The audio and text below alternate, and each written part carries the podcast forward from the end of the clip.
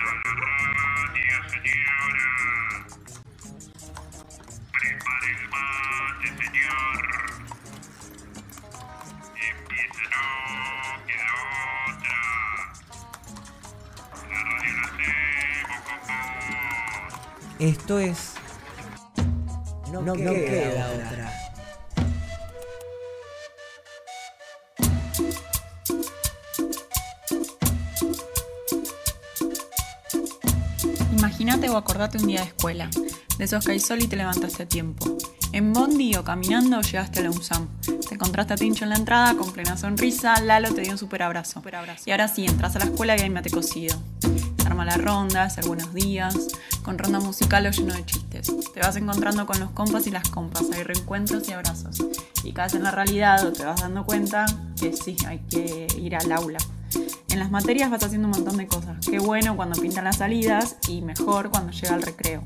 Almorzar juntos, inventar cosas en taller y que se arme el juego, que siempre haya más deporte para seguirla. Es por eso que ahora eso se vuelve sonido. Nos encontramos por la música, las palabras, las anécdotas, los susurros, las voces. Acá por la radio y poniendo la voz, nos podemos ver con los ojos cerrados. No queda otra.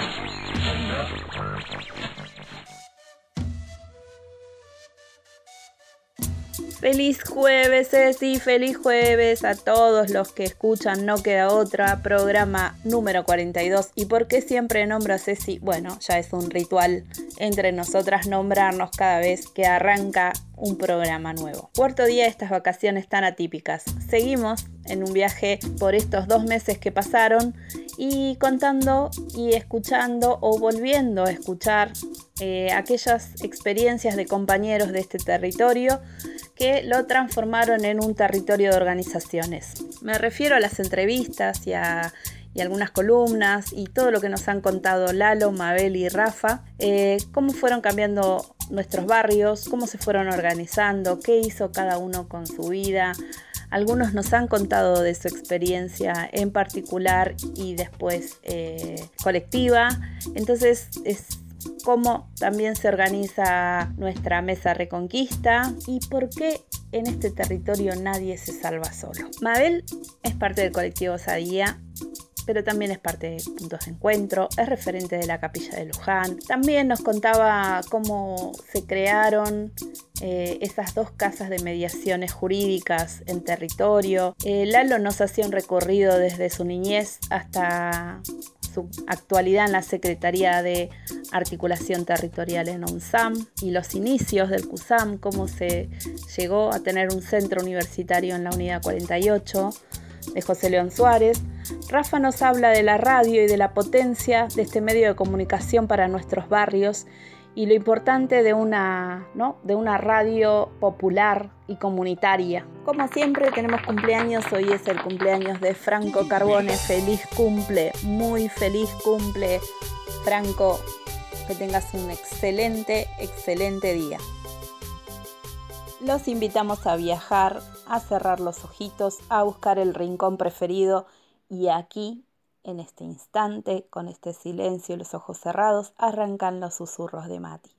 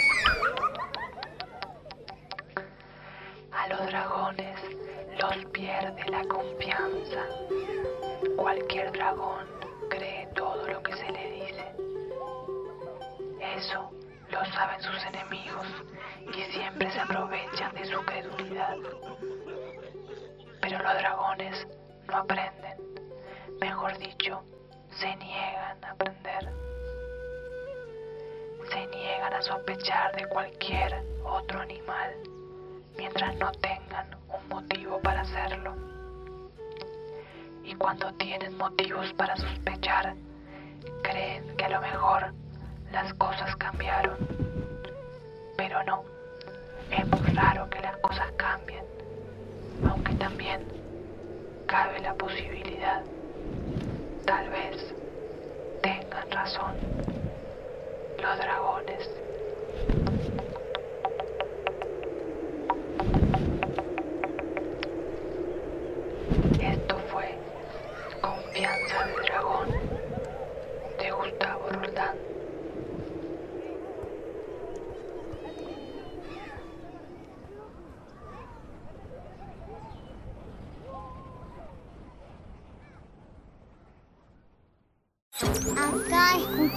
No queda otra.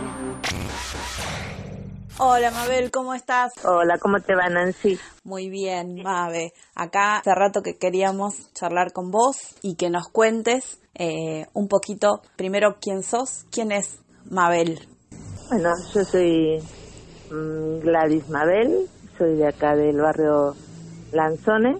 Eh, soy abuela de dos chicos de la secundaria, de Julieta y de Joaquín. Eh, pertenezco a la capilla Nuestra Señora de Luján, de acá del barrio Lanzoni, y también comparto trabajo con compañeros de, territorio como Ser Osadía, Punto de Encuentro y Mesa Reconciliación. ¿A quiénes asistís? Eh, ¿qué, ¿Qué tipo de trabajo territorial haces que vos asistís cuando alguien tiene un problema? ¿Qué tipo de trabajo sería ese?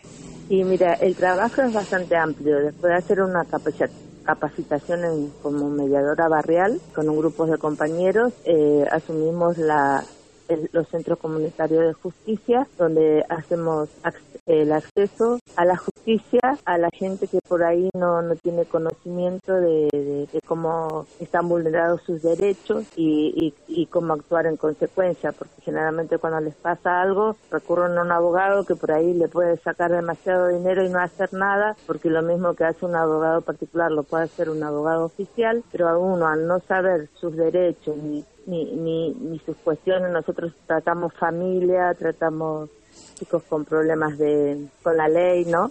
Con problemas de la ley, como para poder asesorar, acompañar, contener y sostener a la familia. Eh, lo hacemos con un grupo de compañeros de territorio. Bien, Mabe, y contanos dónde están esas dos casas de justicia. Una está en la biblioteca eh, de Carcova, donde ahí trabajo con Natalia Vaca, de ahí de la biblioteca, y la otra está en el centro cultural Los Amigos de Barrio Sarmiento. Mi última preguntita, para no sacarte mucho tiempo también, porque sé que estás en mil cuestiones, es ¿qué te deja hacer el aislamiento social? Porque si bien uno sigue teniendo que, cumplir con esto de el, eh, el aislamiento social obligatorio, que uno no puede salir de su casa, entiendo que por el trabajo que haces vos, seguramente tenés que salir de todas formas. Entonces, ¿qué es lo que no te está permitiendo hacer esta cuarentena? En esta cuarentena lo que no nos está permitiendo hacer es ir a los jugados o a la defensoría, acompañar. Ahora es todo por cuestión, estamos con los teléfonos, digamos. Eh, muchos de los teléfonos no nos están atendiendo porque hay muchos eh, lugares con que no están habilitados y se están en lo urgente, en lo urgente y quizás mucho del trabajo que nosotros hacíamos de acompañar y eso como que no lo estamos pudiendo lograr salvo conectar por ahí o, asesorar y decirle mira va a pasar tal cosa, eh, no, no tengas más expectativa porque va a ser esto. Claro. Eh, mucho no se está pudiendo hacer porque la verdad la mayoría de los de, los acompañamientos que se hacía ahora como que están interrumpidos. Eh, aparte de que yo en realidad yo también estoy bastante eh, enclaustrada en casa porque como tengo temas de, presión como que no, no, no tengo mucho acceso para salir, tengo que tener permisos para salir. ¿Te acompañamos en casa? No, queda, otra.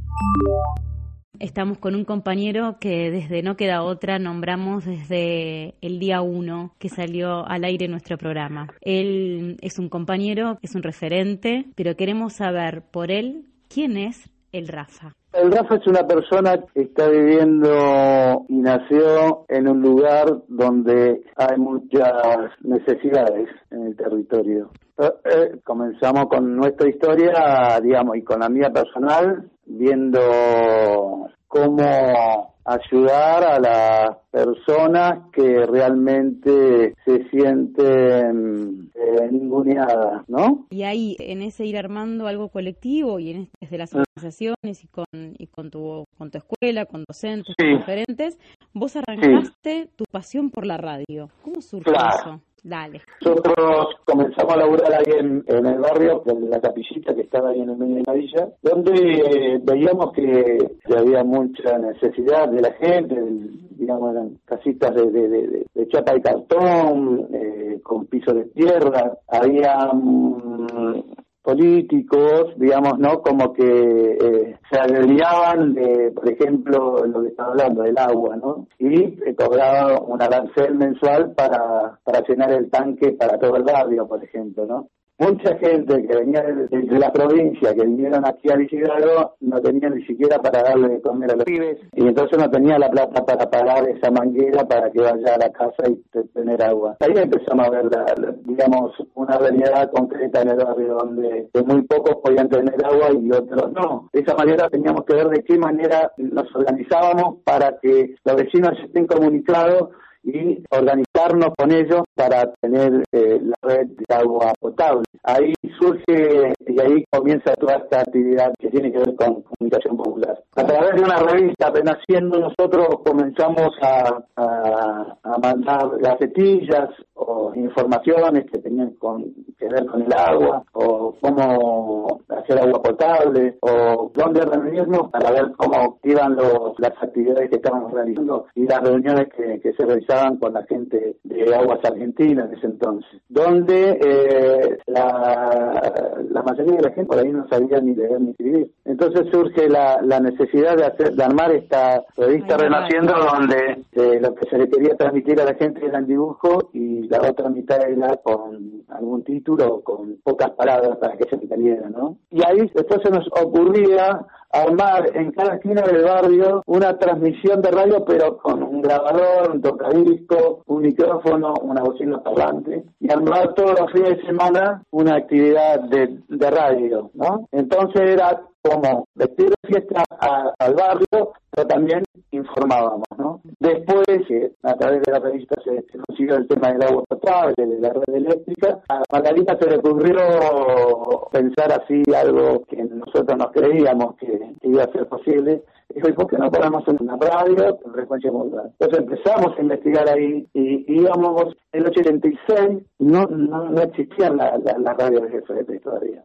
No teníamos que ver experiencia en los lugares, en Ciudad Oculta, en la Villa 31 de, de Barraca, ahí estaba el paraguayo Guillermo, compañero, donde él tenía todo, todas las mañanas una actividad también así parecida a la nuestra, que era hacer, hacer una radio ahí en el medio de la villa. Decíamos, y la gente que no nos quiere escuchar va a estar obligada a escucharnos. Entonces, lo que hicimos es ver de qué manera poder armar un proyecto y que se financiara el tema de la radio.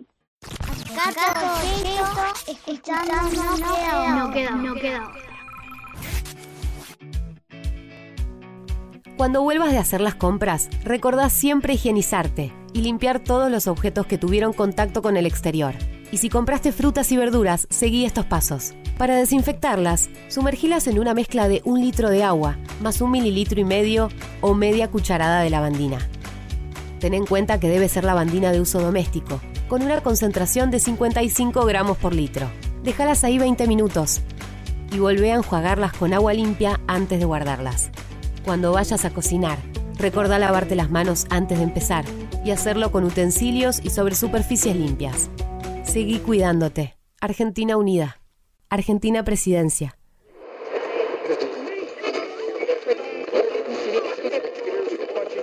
Cuando éramos pequeños, muchos guardábamos libros, figuras o dibujos que nos gustaban para luego verlos cuando fuéramos mayores.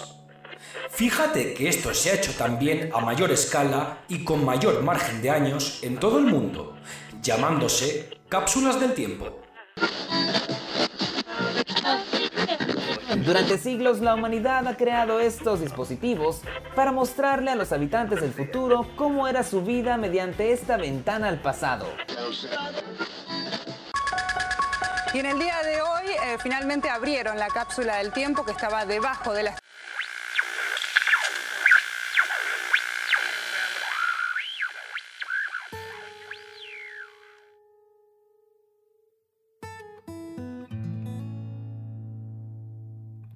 Me gustaría darle un consejo a mi yo adulto, que no sea bobo. Eh, me gustaría dar un consejo a mi yo adulto, eh, que cuida a la familia. Me gustaría dar un consejo a mi yo adulto, que siga estudiando. Eh, me gustaría que no sea cabeza dura y que no haga cosas malas, que se encuentre, o sea, que se concentre en su trabajo y en su familia. Mamá y papá, ¿siguen estando con vos? Adeli. Sí, igual de linda. Tuvimos más sobrinos. ¿Cómo están las chicas? ¿Y Lucas? ¿Cumplieron sus sueños? ¿O los están cumpliendo? Ojalá que sí. Que espero lograr mis metas y mis sueños. Que siempre quise hacer unas cosas cuando sea más mayor. Que esté con la persona que amo y sueño con estar con ella. Y tener una hermosa vida. El primer consejo que yo le daría a mi adulto es nunca te drogues. Anda al baile, divertite, pero nunca te drogues. Toma, pero no te pases. Y bueno, el segundo es terminar el colegio, por favor, y arrancar a laburar y ser alguien bien en la vida. Y la tercera, el tercer consejo sería que cuide siempre a la familia, que nunca se olvide de dónde vino. Cuando fuimos a Villa Gesell, el primer día que fuimos a Villa Gesell, estábamos re emocionados y para ir a la playa y nos olvidamos de ponernos protector y nos quemamos todos. Eso. Los siete sueños, bueno, que no son siete, son comprarle una casa a mi mamá, eh, también a mis hermanitos, ser futbolista y pagarle un buen estudio a mis hermanos. Otra cosa sería que si sigo estando con mis amigos, así con Brandon, Demian, Cacho y los demás chicos. Em, a ver. Y si. no sé. Siete cosas siempre que sueñas. Mi simple sueño es ser millonaria. eh, mi simple sueño es la muerte. Mi simple sueño es llevar, que lleva dinero. Mi simple sueño que soy un superhéroe. Mi simple, mi, simple sueño es que sueño cosas de terror. Eh, mi simple sueño es que me, que me encuentro con mi yo de adulto. Mi simple sueño es que vengan los zombies. Creo que la, la humildad, eh, también nunca dejar el estudio y no sé, ser bueno con todos. Yo cuando, estaba- cuando estábamos por pasar. No, vos no, vos es mío, no tuyo. Este es mi audio. Salí. A ver. Cuando fui a la feria con mi con mi tía, eso, saqué un reloj. No, no, blanco era. ¿Cuál- ¿Cómo era el color? No, pero después eran. No sé cómo- de qué color era, pero saqué un reloj. Y el consejo que me doy yo del futuro, eh, corte, en el futuro es nunca te rindas, cumple tus sueños, no te dejes caer por nadie. Si te caes, levántate, nada es imposible. Esos son los consejos que me doy yo del futuro. Así que vamos arriba.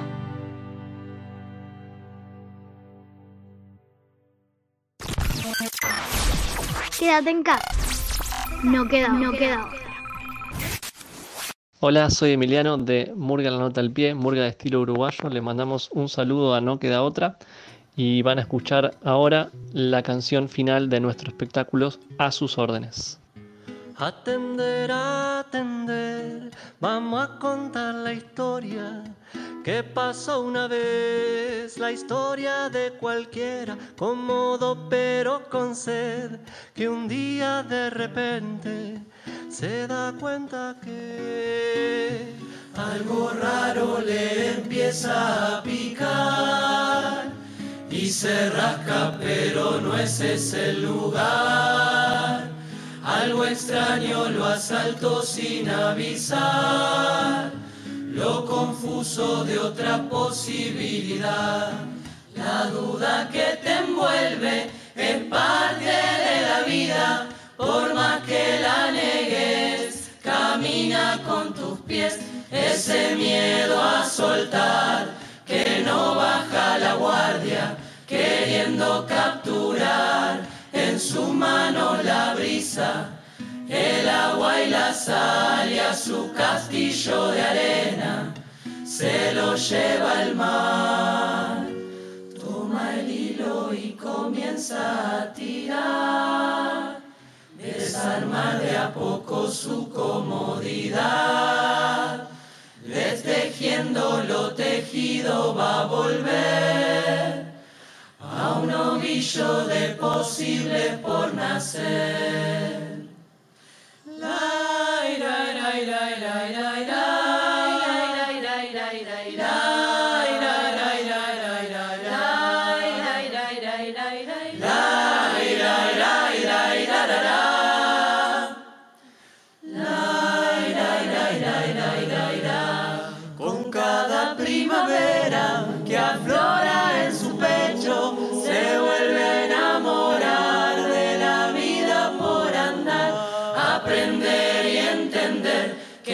Incierto es alimento para el que atento va con el corazón dispuesto a entregarse a su verdad. La vida es movimiento, no se deja encasillar. Ya no entra en el capullo que pensó.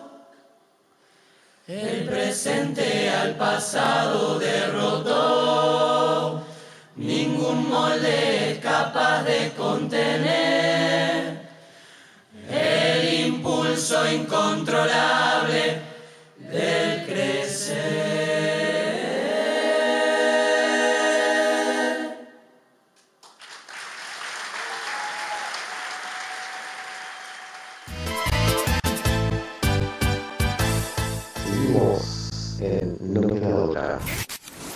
Gracias Nancy y gracias Ceci. Hoy me proponen compartir una charla con un compañero de nuestros barrios. Él se llama Ernesto Pared, pero todos lo conocemos como Lalo. ¿Cómo estás? ¿Qué tal? Buenas tardes. Mucho gusto estar ahí con ustedes. Lalo, ¿querés contarnos a, a todos quién sos y qué haces en el territorio? Bueno, sintéticamente, primero, primero me gustaría felicitar a la iniciativa de, de la escuela por estar en el aire, para que los pibes de alguna manera estén comunicados y y también musicalizados a través del programa que organizaron Que no queda otra. En el 80 se conformó el asentamiento y se agrandó en el 81-82 cuando se inundó el Chaco y Santa Fe y entonces provenían un montón de hermanos nuestros del interior, sobre todo de Chaco, y me acuerdo que el tren venía cargado con todos ellos, el tren Estrella al Norte, en los techos venía cargado. Antes de entrar a la capital era el último rincón Suárez y ahí se iban largando y ahí nomás se iban asentando. En esa época se superpobló y fue una época muy muy triste, fue, era el final de la dictadura, había muchísimo, muchísima necesidad, muchísimo hambre, estaba el tambo todavía y nosotros cirugiábamos en lo que era el basural. Y en particular esperábamos el camión de la del comedor de la fábrica Siemens y la cola de vecinos era de 300 metros a la espera de ese camión que venía con los restos de comidas del comedor de la Siemens. Después este, la basura no alcanzó para todos, en Suárez, y tuvimos que emigrar a la capital. Nos íbamos con los changuitos de compras a- en el tren marrón, todavía no existía ni siquiera el tren blanco. Este, nos íbamos a buscar papel, nos íbamos a buscar papel y, así empezamos a, a trabajar de muy chicos y hice de todo en mi vida. Pero en particular siempre tuve la, de chiquito tuve la, la voluntad de comprometerme. Eh, en esa zona no había agua, no, no teníamos agua, teníamos agua de pozo. Entonces teníamos que hacer el agua potable y ahí empezábamos a organizarnos a hacer el agua entre los vecinos. Bueno, la luz siempre fue un gran tema, yo todavía creo que sigue siendo un gran tema, la electricidad. Pero eh, este, era época donde el barro te, te, robaba los zapatos, las zapatillas, digamos, era un barro gris que te, donde te quedaba pegada la zapatilla si no sabías caminar bien. Era la época, seguramente muchos vecinos se acordarán, era la época donde teníamos un par de zapatillas para salir hasta la Ibasa y ahí nos cambiábamos los zapatos, dejábamos los, los- los- la zapatilla con barro entre los pastos y salíamos con el zapato más limpio en el tren y después cuando volvíamos nos volvíamos a cambiar las zapatillas. Mirá qué época que podíamos dejar todos los calzados entre los pastos, ¿no? Este, bueno, de ahí vengo yo. En el 2000, por ejemplo, fue, explosiva la situación tanto en el basural como en lo que eran las fábricas cerradas y, estuve bastante involucrado en todo lo que fueron los procesos de, recuperación de fábricas en San Martín, tanto en Adidas como Forja, como bueno, las mayorías son casi 14 fábricas. Hoy mismo hay un montón de fábricas que estamos recuperando y eso eh, me llevó a tener una relación con la universidad. ¿Cómo llega un ciruja, un vendedor de tanto, o un pibe que se sacaba las zapatillas, los zapatos y los dejaba llenos de barro a un costado y, y luego se ponía otros para, para andar? ¿Cómo llega hoy a la universidad y a ser un referente de la universidad en nuestro territorio? Sí, yo creo que, bueno, eso es una excepcionalidad, creo yo. A la universidad llegamos porque cuando la, la universidad se crea en los años 90, todos recordarán cuando se privatizó la luz y todo Suárez se quedó sin luz, digamos, todos los barrios nos quedamos sin luz porque estábamos todos colgados. Había muchísimo desempleo, muchísimo, muchísimo hambre, y entonces se creó, junto con otras organizaciones y con compañeros como Margarita Palacio de la Colmena, se creó la Mesa por el Pleno Empleo. Y ahí conocimos a algunos actores de la universidad y empezamos a, a tener algún tipo de relación, pero no nada relevante, sino que ellos acompañaban, la universidad recién estaba creada. Y sí, en el 2000, cuando empezamos a recuperar fábrica, fuimos a aplicar a la universidad que acompañe los procesos de los trabajadores para la presentación ante los juzgados por las quiebras que tramitaban estas distintas fábricas y la universidad nos acompañó. A partir de ahí tuvimos una relación más corriente, ahí se complementaba el saber de los trabajadores que sabían hacer su trabajo y el saber de la academia que quería ver cómo era ese proceso, quería aprender. Eh, la formalización de mi, de mi, de mi actividad en la universidad se dio con, cuando se abre la cárcel de, de allí del fondo, la 46, la 47 y la 48, donde nosotros ahí eh, habían caído los primeros que, fueron alojados ahí eran vecinos nuestros de Independencia y nos invitaron a darles una mano para cambiar los envases de agua porque no podían tomar el agua de, la cárcel porque estaba contaminada, entonces le daban agua envasada y ellos querían cambiarnos el, los envases por tarjeta de teléfono. Y ese fue el negro Nene Taylor Ferro, ojalá que esté escuchando, quien le debemos un merecido homenaje porque gracias a esa convocatoria que hizo el negro Nene, eh, quedamos de alguna manera relacionados con, con, con, con la cárcel, más allá que todos tenemos en nuestros barrios, todos tenemos relación con la cárcel por algún familiar y, y empezamos a trabajar. Seguimos en No Queda Otra. Hola, soy Hugo Córdoba, soy de Barrio Libertador y quiero pedir esta canción Entra a mi hogar por los manceros santiagueños y se lo dedico a todos mis amigos que me conocen. Desde ya, muchas gracias, un abrazo, chau chau.